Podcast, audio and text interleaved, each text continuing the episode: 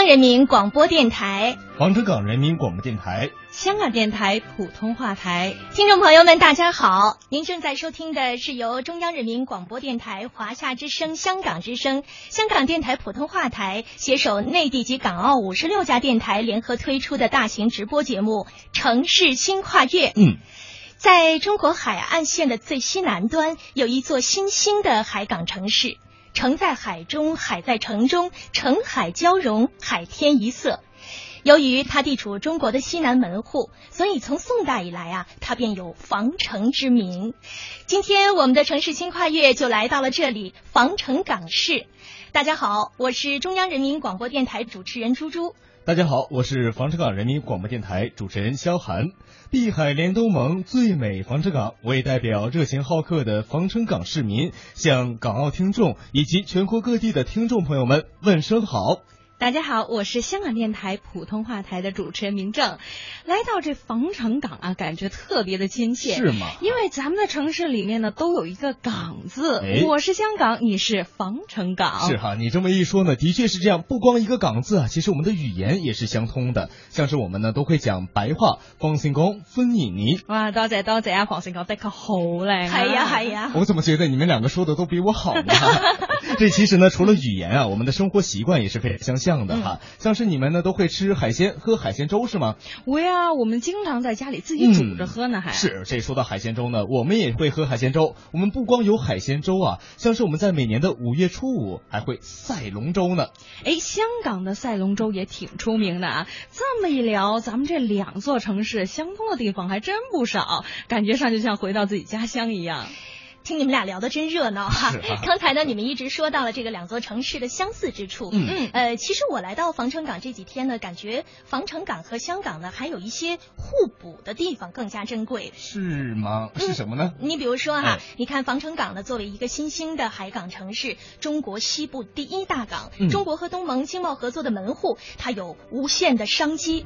而香港呢，作为国际金融中心、世界航运枢纽，又拥有成熟先进的管理经验和人才优势。没错。哎，你们看，从这个角度来看，这两座城市未来的合作是不是很令人憧憬呢？嗯，你这么一说呀，我对咱们下面的内容更加期待了。嗯，那再为大家介绍一下，今天做客我们城市新跨越直播间的还有两位特别的客人。嗯，一位呢是防城港市委常委、常务副市长唐义昂女士，还有一位呢是当地的知名文化学者邓贤先生。欢迎两位。那么在直播过程当中呢，我们的嘉宾也将会和我们一起来分享防城港跨越发展中的那些难忘的故事。也欢迎大家随时关注我们的微信公众号“风行港澳”，风貌的风，行走的行，香港的港，澳门的澳，参与互动就有惊喜。好，那接下来呢，让我们一起来倾听第一幕《碧海丝路画传奇》。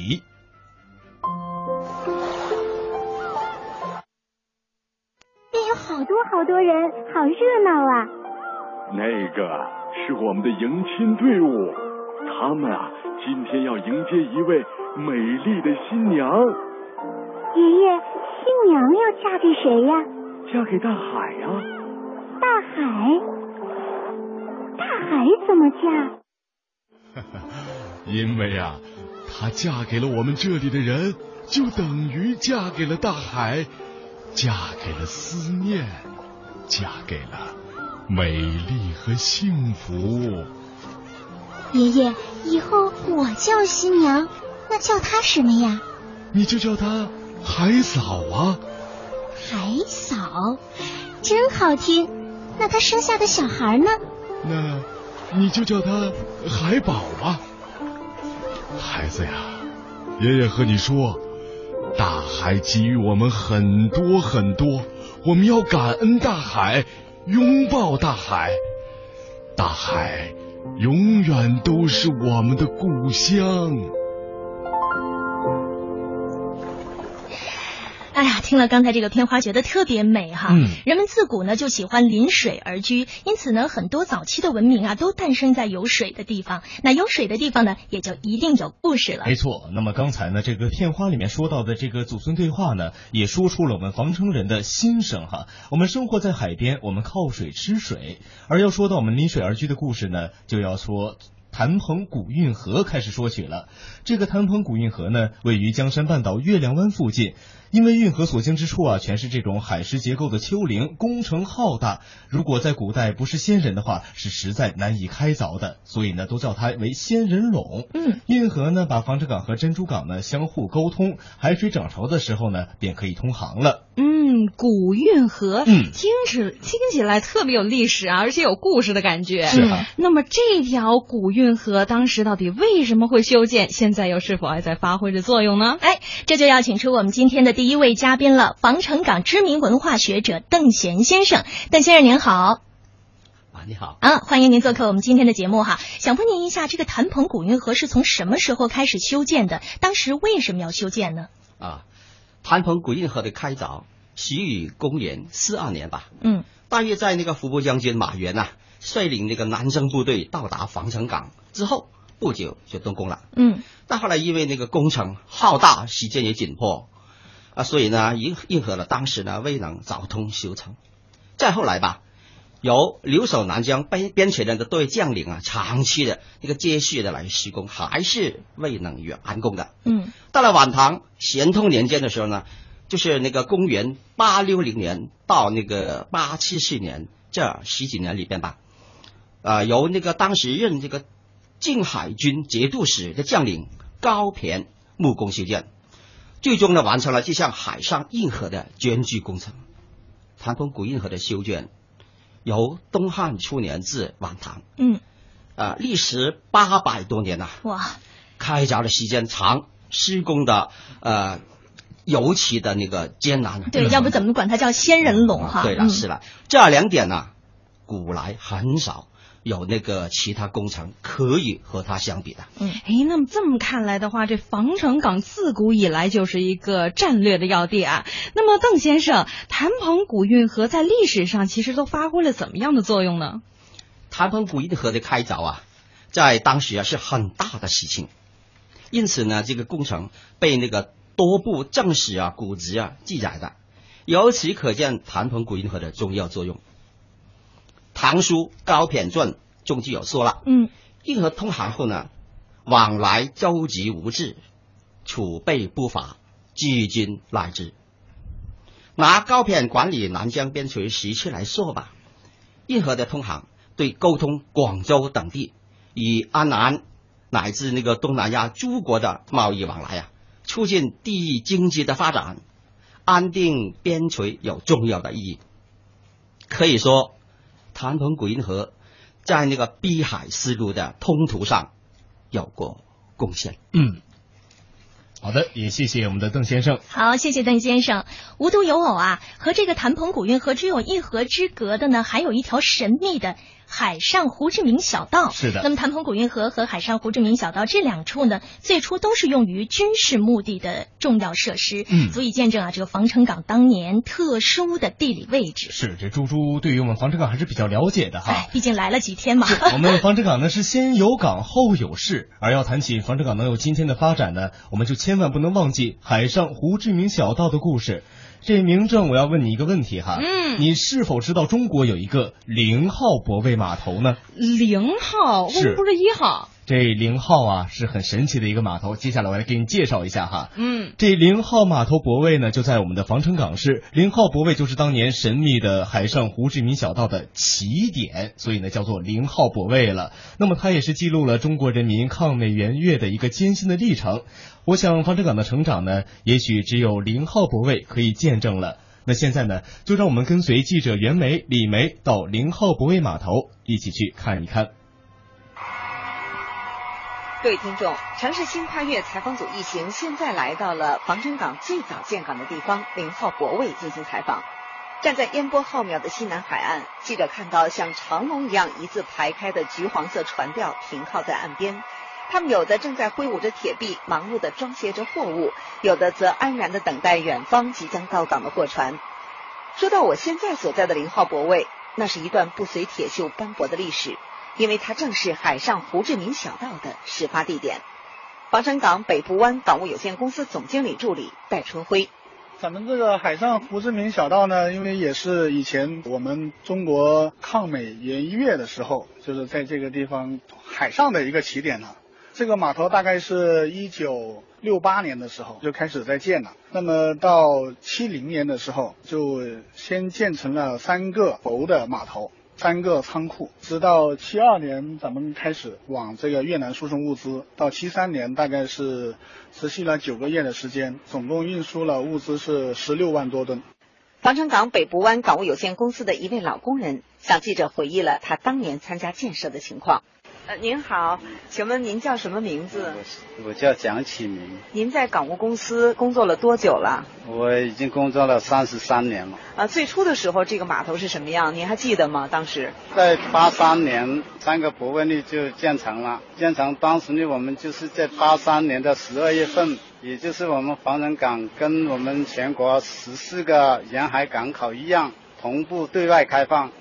三十年沧海桑田，三十年飞速发展。防城港这个昔日的小渔村，如今已经成为西部沿海的第一个亿吨大港，如同一颗璀璨的明珠镶嵌在北部湾畔。防城港北部湾港务有限公司总经理助理戴春辉：这边是西南，中国的西南的对外的一个门户啊。比如说我们去欧洲啊，去东南亚呀，去非洲啊，那么从这边出去，那是最近的。包括他们回来也是，首先也要到我们这一块，包括咱们这边也是重要的一个物资的集散地。到这边来的，比如说大宗的货类，像这个铁矿石啊、煤炭啊，还有硫磺、粮食等等等等吧。另外的话呢，就是我们这个东湾跟西湾两个港口，两条深水海沟。那么就是构成了我们的这个天然的一个航道。到现在为止的话，已经就是连通包括港澳在内的一百多个国家和地区，两百五十多个港口都有货物的来往。今年上半年，防城港市实现地区生产总值二百八十五亿元，增长百分之十点一，增速名列广西第一位。港口经济、海洋经济、口岸经济等六大经济业态全面发力，功不可没。随着习近平总书记提出的一带一路建设的实施，防城港市这颗古代海上丝绸之路的明珠正在重新闪烁，熠熠光彩。听了刚才的采访啊，相信收音机前的听众朋友对于防城港呢有了一个初步的认识。嗯，那么接下来呢，我们就要有请出今天的一位特别的来宾，有请防城港市委常委、常务副市长唐义昂女士。您好，唐常务。您好，您好啊！我知道这防城港市啊，地处中国大陆海岸线的最南、最西南端呢，沿海和这个沿边的交汇处，是全国二十五个沿海主要港口城市之一。那么和其他的地区相比，这防城港市有着怎么样的独特的优势呢？防城港市啊，因港得名，因港立市，是一座全海景生态海湾城市。嗯。全市总面积六千一百八十一平方公里，总人口近百万。嗯，与内地其他城市相比，防城港市的最大优势就在于两沿四区。两沿就是既沿海又沿边，四区就是我们防城港市啊，被国家列为东兴国家重点开发开放试验区、嗯，中越跨境经济合作区。沿边金融综合改革试验区以及构建开放型经济新体制试综合试点试验区。刚才呢，听到唐长务介绍的一句话，我相信收音机前的听众朋友啊，一定都特别的羡慕哈，叫全海景生态海湾城市哈。那刚才呢，您也提到了有几个这个综合试点地区，具体的来给我们介绍一下，都有一些什么样的定位呢？嗯，呃，我们这个呢，主要体现在三个方面。嗯，第一。就是防城港市呢，是中国唯一的与东盟海陆相连的门户城市。嗯，呃，我们地处三个圈的结合部，就是华南经济圈、西南经济圈与东盟经济圈的结合部，是中国内陆腹地进入东盟最便捷的主门户大渠道、大通道，与越南最大特区芒街仅一河之隔，拥有四个国家级口岸。那么，其中东兴口岸是我国陆路边境第一大口岸，也是沿海主要出入境口岸之一。我们拥有西部第一大港防城港，已经与全球一百九十多个国家或地区实现了通商通航。嗯，早在二零一二年呢，我们的港口货物吞吐量就突破了一吨，目前正在打造成为中国东盟区域性国际航运枢纽和港口物流中心。嗯，那么第二一个呢，就是我们防城港市啊，是中国最具潜力的沿边经济特区。刚才讲了，我们的特色在两沿四区。那么今年的五月，国家批准防城港市为开展构建开放型经济新体制综合试点试验地区。嗯，开放发展前景广阔，潜力巨大。那么早在一零年六月呢，国家就批准成立了。东兴国家重点开发开放试验区，我们这个试验区啊是同类试验区面积最大、唯一有港口、既沿海又沿边的试验区。目前呢，担任着建设、深化我国与东盟战略合作的重要平台，沿边地区重要的经济增长极，以及通往东南亚国际通道重要枢纽和睦邻。安林、富林试验区的示范区的重任，目前我们还正加快推进东兴芒街跨境经济合作区沿边金融改革试验区建设，个人跨境贸易人民币结算、进境种苗、景观树指定口岸、海港进境水果指定口岸、边境旅游异地办证、商事制度改革。边民跨境务工试点等多项先行先试，已经创造了五个国家第一和十五个全区第一。我们呢还建有全国规模最大、功能最全的沪市贸易区，嗯，全国首个东盟货币服务平台，国内第一家跨境保险服务中心。二零一五年，防城港市腾讯互联网加指数。在全国三百五十一个地级市中高居第二名，与阿里巴巴集团合作上线广西首个全球货源采购平台，电子商务企业已经多达两千三百多家，并成功举办了中国东盟金融跨境电商论坛。整个“十二五”期间呢，我们防城港市的招商引资项目已经总投资一千三百多亿元。外贸进出口总额年均增长百分之二十，边贸进出口额年均增长百分之十七。嗯，那么在第三一个方面呢，就是防城港市是北部湾经济区的新兴港口工业城市。我们拥有五百八十公里海岸线，腹地广阔，开发成本低，环境容量大，是发展临港产业的理想之地。美国、新加坡、香港等一批世界五百强企业抢滩落户，已经形成钢铁、有色金属、粮油加工、能源等一批千百亿产业。金川年产十五万吨铜材深加工项目建成投产，已经建成了中国第一大植物油籽加工基地和磷酸出口加工基地，并有望成为世界最大的镍产品加工基地。在“十二五”末，全市规上工业企业已经多达一百六十二家，全市规上工业总产值达一千三百二十三亿元，年均增长百分之二十三点四。到二零二零年。力争打造全区首个三千亿元产业园区。嗯，太了不起了哈！刚才我们听了这一组数字，我不知道你们两位什么感觉哈？我就觉得这个防城港真的是我们刚才一直在介绍新兴的海港城市，生机勃勃哈。我觉得就是特别自豪哈，我们的城市能这样的发展啊。对，而且和香港同样是这个海港城市啊。哎，那能不能请您给我们全国的听众，特别是港澳的听众朋友们呢，介绍一下这防城港在和港澳特区的合作？上面会有哪些互补优势吗？众所周知啊，港澳特区是中华大陆连接世界，特别是欧盟葡语区域的商务网络和人文资源纽带。而防城港作为中国广西北部湾经济区的核心城市之一，有海岸线五百八十多公里，陆地边境线一百多公里。单从区位看呢，在中国“一带一路”战略。中国东盟自由贸易区中，居于特殊重要的战略地位和得天独厚的发展优势。嗯，可以说啊，防城港与港澳特区一东一西、东西呼应，都是中华大陆与世界接轨的桥梁。据统计，“十二五”以来，我市实际利用外资十五点五八亿美元，那么其中实际利用港资就高达了九点四二亿美元，占全外资总额的百分之六十点四六。那么香港项目投资主要集中于制造业、电力业、农林业等。那么除了这个优越的区位优势外，在与港澳特区合作的互补方面呢，我们还有政策、成本、市场、生态四大优势。嗯。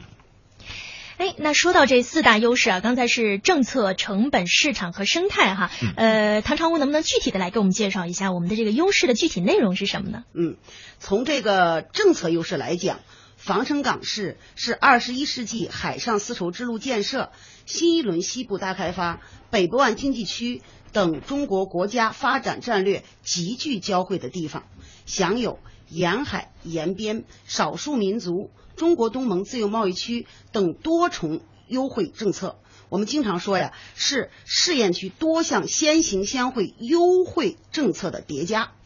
那么，随着这些优惠政策的落地，这里已经成为海内外瞩目的投资焦点。具体来说呢，在防城港来投资，就可以享受包括规费减免、财政支持、金融服务、税收优惠、进出口贸易补助。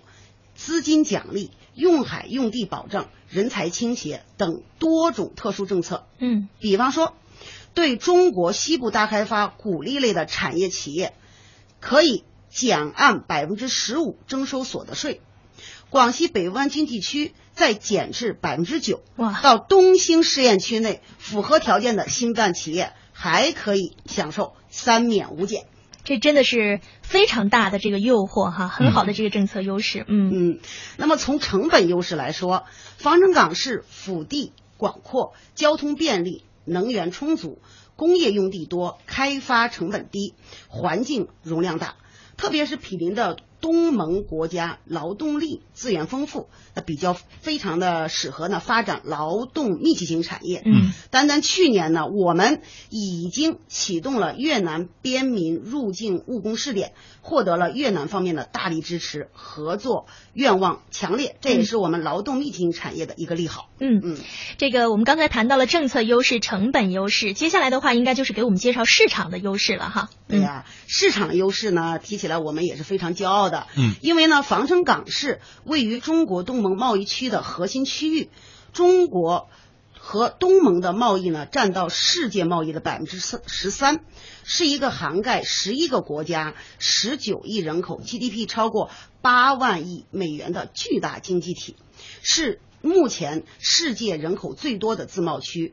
依托东盟和中国广阔的市场和丰富资源，有利于企业。拓展中国、越南、东盟乃至全球的市场。嗯，刚才呢，这个唐常务分别给我们介绍了三方面的优势哈。呃，我们也是感觉到呢，这个防城港的未来啊，真的是特别的令人充满期待。好的，也是谢谢我们的唐常务。那么在接下来的节目当中呢，将会呃依然有呃市长的这个时间。好，接下来呢，我们进入到今天直播的第二幕，山水相连，听风雨。碧海蓝天白鹭飞，水墨轻舟入画屏。山水相连听风雨，陆海相通一家亲。城市新跨越之碧海连东盟最美防城港正在播出。听众朋友们，您正在收听的是由中央人民广播电台、华夏之声、香港之声、香港电台普通话台携手内地及港澳五十六家电台联合推出的大型直播节目《城市新跨越》。今天我们来到了美丽的海滨城市防城港。没错，那么既然来到防城港呢，就要和大家来介绍一下我们的防城港呢。之所以叫做防城呢，就在于它西南门户的特殊战略地位。在今天这样一个和平发展的年代呢，防城港作为边贸。城市也正在焕发出无限的活力与生机。防城港市下辖的东兴市啊，与越南芒街仅一河之隔，两市呢是以中越友谊桥相连。而这座桥呢，仅仅有一百一十米。那么，如果是运动健将刘翔来通过这座桥的话，我相信啊，他只用十一秒的时间就能够跨过去了。萧寒的这个比喻非常的形象啊，因为真的两地特别的近。那你刚才提到的这座中越友谊桥呢，叫北仑河大桥，它是连接东兴市和越南芒芒街之间的唯一一座边界桥梁。是的，二十多年来啊，这座桥默默见证了两岸经贸发展的历史，而许多边民的命运。也因桥发生了改变。我们接下来就跟随央广记者刘发丁、张磊、许大为去认识这样一位边民。北仑河是横亘在中国和越南两国之间的天然界河，河的北边是广西东兴，南边是越南芒街，相距百米。因为没有桥，两国边民隔河相望，却很少往来。一九九四年，一座边界桥架在了北仑河上，从那时起。两国边民开始互联互通。这普通早晨，八点刚过，伴着北仑河两岸的蝉鸣，东兴口岸开始忙碌起来。边防战士刘文健，过境的话，像车辆每天呢多的时候有两百多辆次吧，最多的话我一直是排到我们口岸下面去的，路上啊都有时都是排满了。人员的话，省内也要一万七八，去越南做生意啊，这种上班的固定的天都有三千人左右。四十岁的向建成是这三千多跨国上班族中的一员，脸庞微黑，双眼闪亮，虽只有一米六几的个头，走起路来却虎虎生风，透着一股子干练劲儿。一九九四年，北仑河中越友谊大桥开通时的情景，依旧是雕刻在向建成脑海中的一道美丽风景。那时候非常的想通这条桥。九四年四月十七号开通，人非常的多，彩旗也是到处飘扬的。那天的天气也是非常的明朗，交通了，那就可以多赚一点。向建成家里兄弟姐妹多，为了供孩子们上学，家里曾经欠下几万块钱外债，一件衣服四个兄弟都要轮流着穿。一九九二年。上中学的向建成，每周末开条小破船，带些越南人喜欢的水洗裤贩卖，无形中成了穿梭在北仑河上的国际倒爷。船上嘛，大不了多少货，一天有时候来一期的话，就是几个小时了，费很多时间。我有时候好卖的话，我们找两三期，那桥就快了，半个小时通关就完成了。随着大桥开通，脚下便有了路。每天，向建成肩挑背扛，往返两国七八次。几万块钱的债务，一年就还清了。绑成一个一个黑胶带哦，每天就提的越多越好，能够找到几期，有钱赚嘛，也没感觉什么累。二十二年里，向建成在这座桥上洒下了太多的汗水，在一步一步的肩挑背扛中，向建成也结交了不少越南朋友，并有了固定的贸易伙伴，生意也一天比一天红火。如今每隔两三天，向建成就有一辆满载货物的大货车过桥，送货到他在越南芒街开的两家商铺。当初的穷小子彻底翻了身，一个带一个，整个家族一百多人嘛，做这个贸易的。以前就是有时候一个月都吃不了一顿，要有一辆自行车不错了。现在每天都有一顿就行了，大家现在都有车开了。不仅是他的家族，在向建成的动员下，老家河州村的一半村民都做起了边贸生意。为此，他还专门组建公司，为乡邻融资提供信用担保。如今的河州村，当年进村的那条泥巴路早已换成了柏油路，低矮漏雨的茅草房也被掩映在绿树丛中的两层小洋楼所代替。随着人流量和车流量的与日俱增，仅有两个车道的北仑河中越友谊大桥渐渐有些扛不住了。二零一四年，正在建设中的中越跨境经济合作区内，四个车道的北仑河二桥开始建设了。看着这座即将建成的新桥，地地道道农民出身的向建成已不满足做国际倒爷，他也想实现自己富裕梦的三级跳。二桥呢做好了，我们就进那里去做加工，在跨境混入区里面利用两边的这个资源做这个深加工。做好了桥了，那我们的梦想就要实现。嗯，没错啊，就像刚才向建成说的那样啊，由于中越两国人员和货物呢，这往来的流量呢十分巨大，那么双方政府呢也一致认为是有必要修建北仑河二桥了。那么既然说到北仑河二桥啊，接下来和两位来介绍一下北仑河二桥。好啊，北仑河二桥呢位于一桥下游，垂直距离大约三点二公里处，桥面总宽呀有二十七点七米，双向四车道。嗯，主桥的设计时速呢每小时六十公里。可以说是比这个现在的这座桥呢是宽了很多很多哈。这目前呢二桥也正在修建当中。那么除了北仑和二桥呢，东兴口岸二桥综合服务区的国门大厦也正在建设之中。建成之后呢，它也将会成为中国南疆第一门。哇！也将会大大的缓解这样的通关压力，来提升口岸的通关效率，为两国的经贸往来呢提供更加的。多的便利，哎，其实这几天采访呢，我们也去到了东兴哈，给我的整体感受呢有两点，嗯，第一呢就是非常的整洁，哎，街道啊特别干净，而且马路两旁呢都是各种颜色的独栋楼房，嗯，黄的、绿的，还有咖啡色的，连在一起呢井然有序。第二个感受呢就是活跃，一方面呢是出境游玩的这个游客啊特别多，是，再有一个呢就是边贸生意的这个市场感觉到非常的活跃，在口岸呢我们也经常能看到哈。这个戴着斗笠的越南人，大包小包的进进出出。哎，不得不说，这猪猪啊，你这感觉非常对，而且呢，你这观察力也是非常的仔细的哈。谢谢啊。这东兴地区的边贸市场确实如你所说，非常的活跃。嗯，当然了，这也既包括你看到的这些这个进进出出的跨境边贸的有形市场，同时呢，还有一个更加火热的无形市场，那就是电商市场了。那么根据腾讯公司的统计呢，东兴地区的互联网加指数在全国排名第二，仅仅次于杭州。哇，这的的确是难以令人想象啊！这样的一个边贸小城到底是如何做到的呢？嗯、相信大家也一定想知道。那么接下来呢，就让我们呢跟随着央广记者袁梅、邓君阳揭开这座边贸小城快速发展的秘密。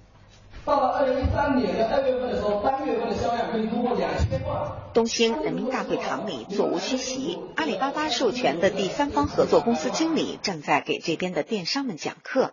这是东兴市服务“一带一路”创新创业发展的电商专题培训现场。像这样的培训会已经不止一次了，在这里，空气中散发着的都是全程电商的创业激情。戚有生是土生土长的东兴人。对边境产品比较熟悉，他创业已经六年了，如今自己有两家公司，一家是最初创立的特产网店，另一家是第三方平台，专门为各边境网店提供设计维护服务的。自己团队的成员都是二十来岁的小年轻们。就我都大学的时候一直在创业，我就发现，呃，这个越南那个特产，它也某种程度来讲像是进口的，然后它比那些韩国、日本啊、欧美的便宜很多很多。口感也不错，就刚开始创业的时候，就是跟那个他们零散的一些商家进咯，那进的多的话，就跑越南去跟那个厂家谈，让他们供货给我们咯，这样有一些价格的保证优势嘛。这几年发展都挺好的，资源性的东西还是比较多。他国家不是给了一个政策便民政策嘛，每个互市贸易啊，这个不用打税都可以。目前，东兴的电商们成立了自己的电商协会，有三百多名会员，大家经常在一起交流。都在思考着如何通过互联网这个大平台，把边贸生意做兴旺，把东盟市场盘活。东兴市电子商务协会秘书长梁周华。那目前呢，我们成立的电子商务协会呢，我们让大家做正规的商品，啊，引导行业激励，走一个产业链发展路线。啊，例如像我们东兴这边几大特色，做越南食品的，还有工艺品的，还有我们本地的农副土特产的，我们想把这些行业。整合起来，让大家把它做强做大，做出东兴的地标性商品，做出东兴市的一个品牌商品。防城港市政府相关部门也纷纷推出了一系列便利措施，促进边贸经济的发展。市公安局日前在全国首推边境旅游网上预约办理服务，群众网上预约，民警一日办证，大大提高了通关的效率。防城港市公安局出入境管理支队质证中心主任张丽。我们自行研发了一个防城港市边境旅游预约办证，呃，这个系统，呃，申请人、旅行社都可以做到你足不出户，利用互联网加的那个特色，就在网上对这个申请材料进行预审，可以缩短了那个时间。然后我们原来办证就是三天吧，然后现在基本上一天，甚至把那个时间可以缩短到一个小时。我们是今年七月十二号开始试运行，到目前为止刚好一个月吧，我们办证量已经达到了两万三千多本。呃，这个数据如果是按以往来讲的话，可能是半年的数据，但是我们一个月已经达到这样的量了，效率提高了。在东陶电子商务展厅采访时，记者还惊喜的发现一群来这里参观的小朋友。这位小朋友叫什么？呃，黄明。呃，你上几年级了？准备六年级。嗯，我听说是你组织这些小朋友过来的是吗？是的。啊，你为什么这么小小的年纪就有这样一个想法，要带这些小朋友来展示厅来参观这些产品呢？因为我想要大家都了解一下我们东兴的特产，然后把他们推广出去。如果我们推广这些东西出去，他们都会觉得我们东兴是一个很好的地方，都会来我们这里旅游。因为我觉得东兴确实值得让世界关注，那些特产也不比其他地方的什么东西逊色。嗯，听到这里呢，我觉得啊，收音机前的听众朋友，包括我的两位搭档，可能都说啊，这个小朋友是不是摆拍呀？难道不是？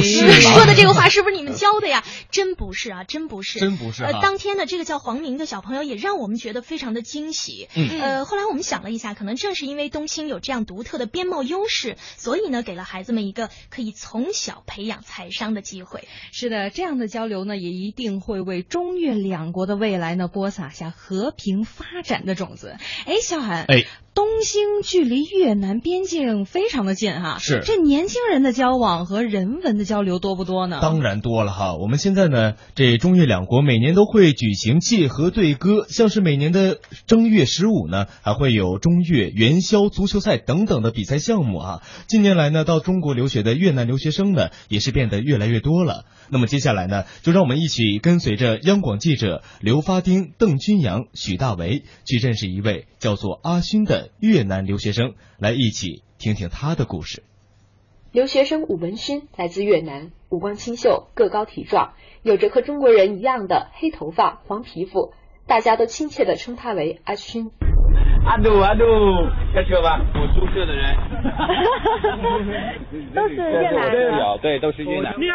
阿勋曾担任过广西民族大学越南留学生会副主席。每年九月新生入学，阿勋也总会忙得不亦乐乎，帮着学弟学妹找宿舍、办理入学手续。阿勋是受爷爷的影响才来到中国留学的。他的爷爷是个中国迷，喜欢中国的文字、茶叶和音乐。在爷爷的熏陶下，阿勋从小就想来到中国留学。他的第一个梦想就是要学会汉语。后来终于如愿，阿勋本科选择了对外汉语专业。为了尽快学好中国语言和文化，阿勋可没少费心思。跟中国同学玩，天天到他们宿舍那边跟他聊啊。我有些我真的听不懂他们说什么，就我就拿我的话题过来就引导他们走。就我一个人是留学生，七十二个中国学生，一年之中我就把所有东西 全都学光。除了找同学交流，阿勋还主动找学校的保安、保洁的阿姨聊天。慢慢的，他不仅学了一口流利的普通话，还学会了广东话，交了很多好朋友。经常帮我们打扫那个阿姨，她每次做饺子，都都叫我下来，她教我怎么做饺子，然后我开始学，她做的真的很好吃。课余时间，阿勋特别喜欢看中国武侠片。他的第二个梦想是想成为中国功夫高手。我从小已经很喜欢中国的武侠片，现在你到越南，就每一个家庭都会有武侠片的。周润发，我外婆特别喜欢他，很帅气。来到中国以后，阿勋跟着大学老师学习了太极拳和咏春拳。他感觉到中国功夫不仅能强身健体，还蕴含着中华传统文化的思想精髓。转眼间，阿勋已经在中国留学六年。本科毕业后，他获得了中国政府奖学金，继续攻读硕士。每逢假期，他都会主动找一些公司实习当翻译，已经从一个中国迷变成了一个中国通。因此，他也有了第三个梦想，就是组织家里的兄弟姐妹们一起来到中国做生意，发展中越贸易。其实广西在跟越南呃，或者甚至到那个云南跟越南的或者边界几个国家的话都非常好，特别是生意特别密切。在阿勋的影响下，弟弟、表弟、表妹们都陆陆续续的来到中国留学。这些来自异国他乡的年轻人，也都把中国当成了自己的第二故乡。阿勋，我中国好朋友很多，就是几个哥们玩的特别好，我收获很大，真的，我青春是属于中国这边的。它是北部湾畔的璀璨明珠，它是西南开放的重要门户，东盟逐梦新跨越，直挂云帆济沧海。城市新跨越之碧海连东盟最美防城港正在播出。收音机前的听众朋友，您正在收听的是大型直播节目《城市新跨越》。今天我们的节目来到了美丽的海滨城市防城港。接下来呢，让我们一起来倾听第三幕。东盟逐梦新跨越。嗯，那么民政猪猪呢，在节目一开始呢，我们一起细数了一下防城港和香港的一些相似与互补。是的，哎，其实啊，早在二零一三年，香港特区的行政长官梁振英就曾经来过防城港进行考察。那么他还希望香港的投资者多来广西，多来防城港走走看看，了解更多的投资机会。通过加强两地之间的来往呢，让经济和生活水平都会有进一步的提高。嗯，冇错啊。之前呢，我。来的时候呢，还特意采访了香港贸发局总监关家明先生，他是经贸合作方面的专家，有关两地的优势和合作前景，我们来听听他是怎么说的。那广西呢，因为地理上的关系、历史上的关系啊，跟特别是中南半岛那一块的联系比较强的，所以很多在陆路方面的一些经济贸易来往啊，广西跟那个啊东盟都相对比较。活，特别是通过边贸或者是通过防城港的港口啊，交通联系啊，也有不小的经济来往是通过那些口岸进行。所以在“一带一路”以较历史上来说，香港、广西都是起着啊不可替代的一个角色。我们知道，中国虽然说现在的经济增长每年大概已经从双位数或者接近双位数。放慢到大概啊六七个 percent 啊左右，但是从全球经济的增长来说，还是比平均增长高一倍有多。东盟同时间也是相对高增长的一个地区，平均增长在百分之五到六左右这个水平。无论是陆路、海路跟水路的啊连接方面，都需要很大的一个发展。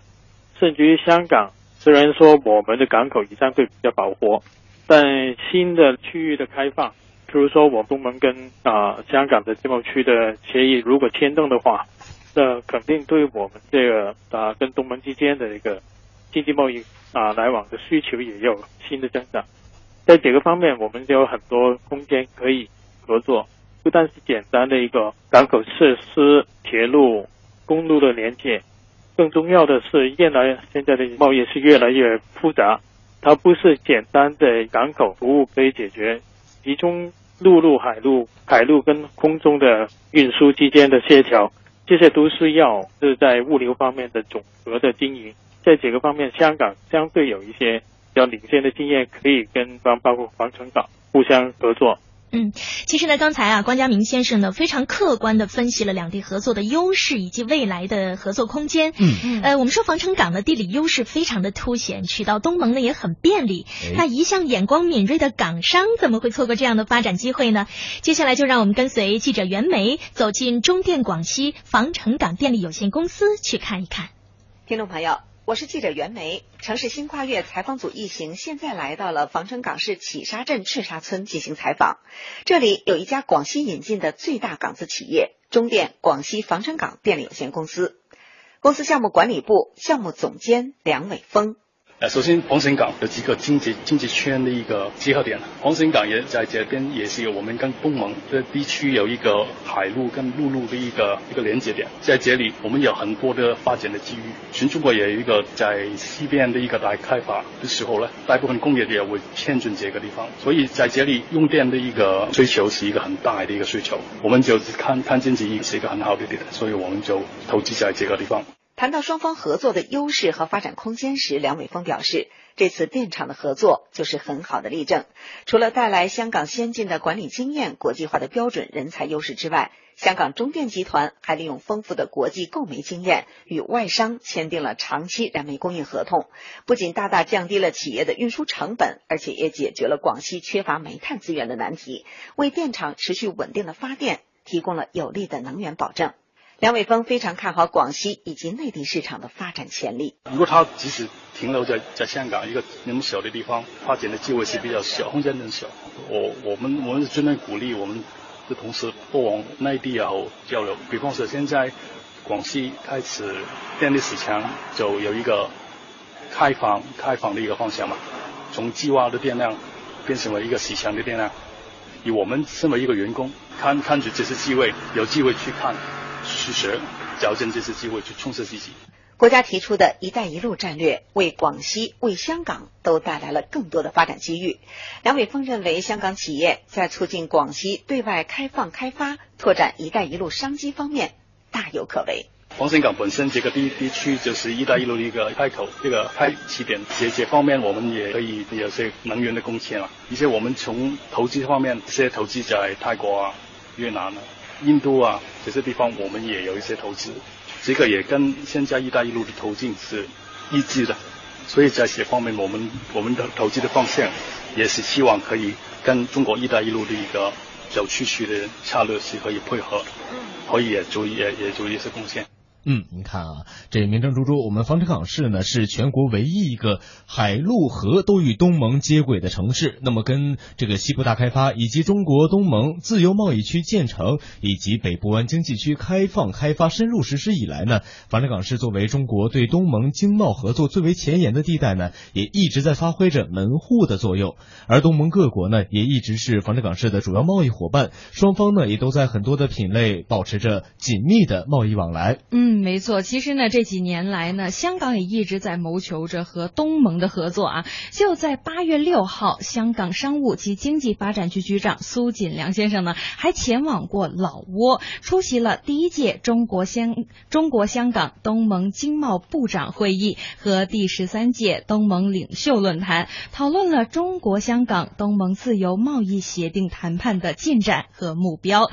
在论坛上面呢，还发表了一同增长共。享繁荣为题的讲话。那么接下来呢，我们再有请防城港市委常委、常务副市长唐义昂女士。我又有问题想问问您了。作为中国和东盟唯一的海陆河相连的城市，防城港近年来和东盟的合作发展呈现出了怎么样的特点？又取得了哪些的成就呢？嗯嗯呃，近年来呢，防城港市抓住机遇。以开放促开发，以开放促合作，积极构建与东盟国家全方位开放合作新格局，可以说是特点突出，成就辉煌。具体表现在呢，就是一是深化与东盟国家务实合作，嗯，发挥高层交往引领作用。在第六届至第十一届中国东盟博览会中呢。我们市委市政府主要领导都拜会了前来出席东盟国家政府领导人，通过会见共谋合作。嗯，同时，我市呢与东盟国家互访频繁，我市领导多次率团出访越南、泰国、老挝、柬埔寨等部分城市，嗯，密切交往，增进友谊。此间呢，我市也接待了包括越南、泰国、印尼。老挝等在内的东盟国家代表外宾团组二十六批四百六十五人次。嗯，第二呢，就是门户优势日益显现。防城港市跟这个越南东盟的沟通密切，东兴口岸发挥了陆路门户的作用，出入境人数呢已经超过了六百万人，进出口贸易逐年快速增长。但是今年的前四个月，我们市的外贸。增长呢是逆势上扬，超过了百分之二十，排在全区前列。嗯，三是呢通道枢纽作用更加突出。那么防城港市呢作为国家主枢纽港之一，经过多年努力，全市的现有万吨级泊位达到三十六个，港口吞吐能力超过了一点五五亿吨。防城港市的优良的港口条件，为我国的大西南产业的发展提供了显著的支撑作用。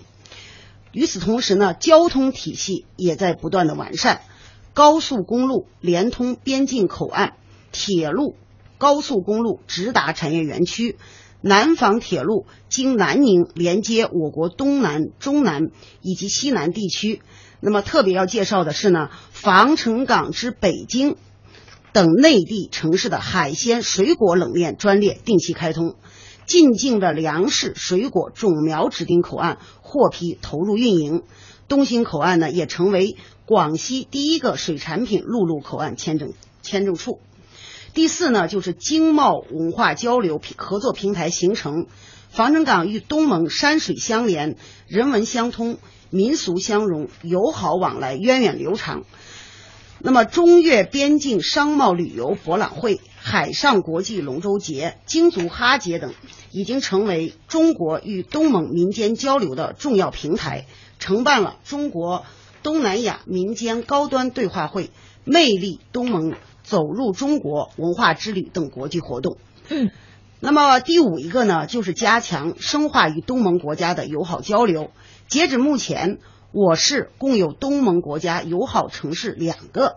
分别是越南下龙市和印尼的宾港市，东盟国家意向友好城市两个，那就是呢泰国的离异市和菲律宾的卡瓦延市。嗯，那么我们不断的通过官方互访、互访，还有这个呃意向的友城交流合作，来加强我们的友好交流，并且呢呃特别是我们不断的加深对港澳地区密切合作。嗯，近年来，嗯嗯，谢谢您，谢谢您的介绍哈，也让我们看到了防城港天高海阔、扬帆远航的未来。嗯各位听众朋友，接下来呢将会进入到我们直播的最后一幕——过桥风吹共家园。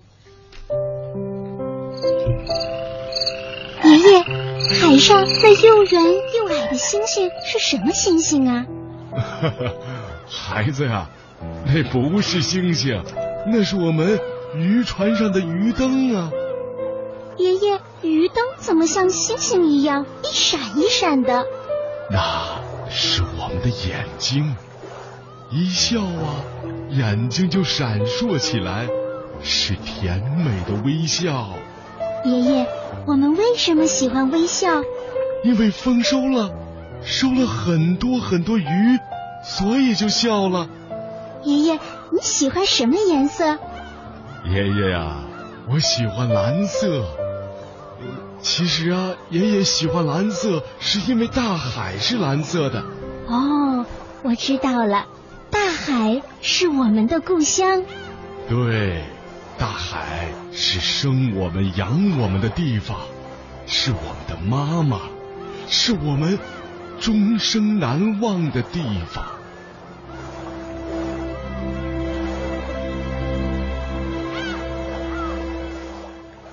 的确啊，就像刚才片花当中的这位老先生说的这样啊，这大海呢是生养我们的地方，也是我们终生难忘的地方。作为防城港人呢，我们也一直深深的热爱着生活的这座城市。嗯，从当初的一个海边小渔村，短短四十年的时间，防城港就实现了跨越式的发展，实在令人震撼啊！说到这渔村，我还觉得特别的亲切，因为呢，我们香港起初也是个小渔村，嗯那么现在在离岛上面还住着一些渔民，我在跟他们接触的时候呢，还会感觉到那种嗯，渔民靠海吃海质朴的民风。哎，那么说到渔民啊，不知道二位是否知道啊，在我们的防城港市呢，有一个独特的海洋民族，这就是鲸族。大约是在十五世纪啊，这鲸族的祖先呢，在我们这里追捕鱼群的时候，来到了乌头岛，发现这里人烟稀少，但却是很好的渔场，于是呢，便在这里定居下来了。现在呢，鲸族主要是聚居在防城港素有“鲸族三岛”之称的万尾、乌头、山心这三个小岛上。刚才呢也介绍了哈，因为是海洋民族，所以说呢，渔业啊就是鲸族的传统产业了。由于各地所处的地理条件有所差异，从事的这个作业种类呢也就不同。嗯比如说万尾呢是靠拉网捕鱼，山心岛呢是靠鱼泊捕鱼，而乌头岛呢是以鱼泊和塞网捕鱼，渔具之多，分工之细，也形成了鲸族独特的一个渔业文化。没错，哎，小韩，嗯我知道有很多少数民族都都是能歌善舞的啊。是比如说蒙古族的长调，比如说维吾尔族的舞蹈都特别的出名。那么这京族是不是也有自己民族独特的歌舞文化呢？明正，你这个问题问的特别好啊、谢谢这京族呢有一个特别隆重，也是最热闹的节日，叫做哈节。嗯而唱哈呢就是歌唱娱乐的意思。京族人呢特别喜欢唱哈，而京族呢还有一样非常独特的乐器，叫做独弦琴。这顾名思义啊，就只有一根琴弦，但你别看它只有一根琴弦，它却有非常优美优美的这样的音色哈。那么接下来呢，让我们一起跟随着记者航月走进中国唯一的海洋民族京族。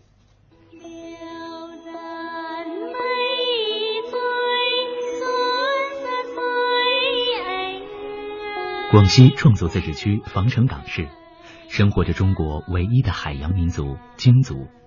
独弦琴、唱哈、竹竿舞被誉为京族文化的三颗珍珠。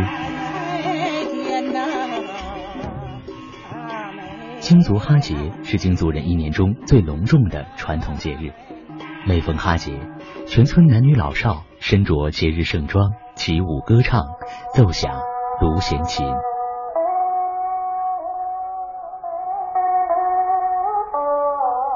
我们京族独弦琴是祖传过来的，独弦琴弹奏了起来，就像我们这个京族唱歌了这样，已经都是我们的生活的一部分了。他叫阮志成，自幼跟随爷爷独弦琴传承人阮世和弹奏独弦琴。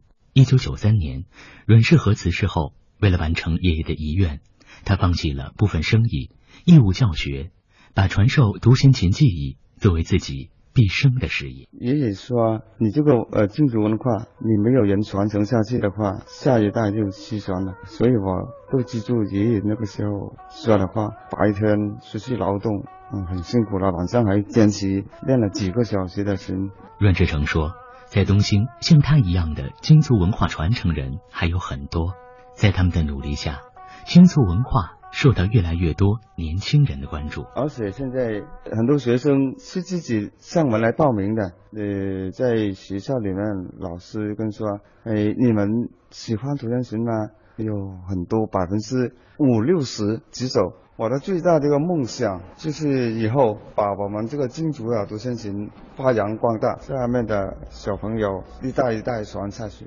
近年来，防城港市高度重视京族民族文化的保护和传承。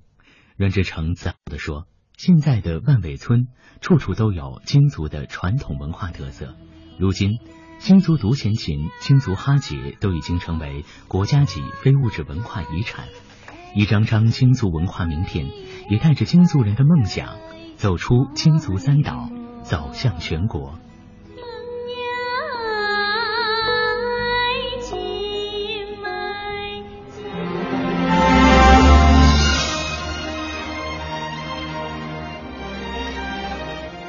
从昔日荒凉的小渔村到今日繁荣的海港城，这是世纪的跨越。从昔日海上胡志明小道到今日西部第一大港，这是历史的跨越。从昔日西南门户到今日连接东盟的大通道，这是时代的跨越。在新的时代机遇面前，防城港犹如一艘巨轮，站在连接东盟、通往世界的出海口，准备远航。听众朋友，城市新跨越碧海连东盟最美防城港直播到这里就要结束了，感谢您的收听。听众朋友，热情浪漫的防城港永远张开怀抱等着您，欢迎您的到来。祝福防城港，祝福防城港，各位听众朋友，我哋再会，再見。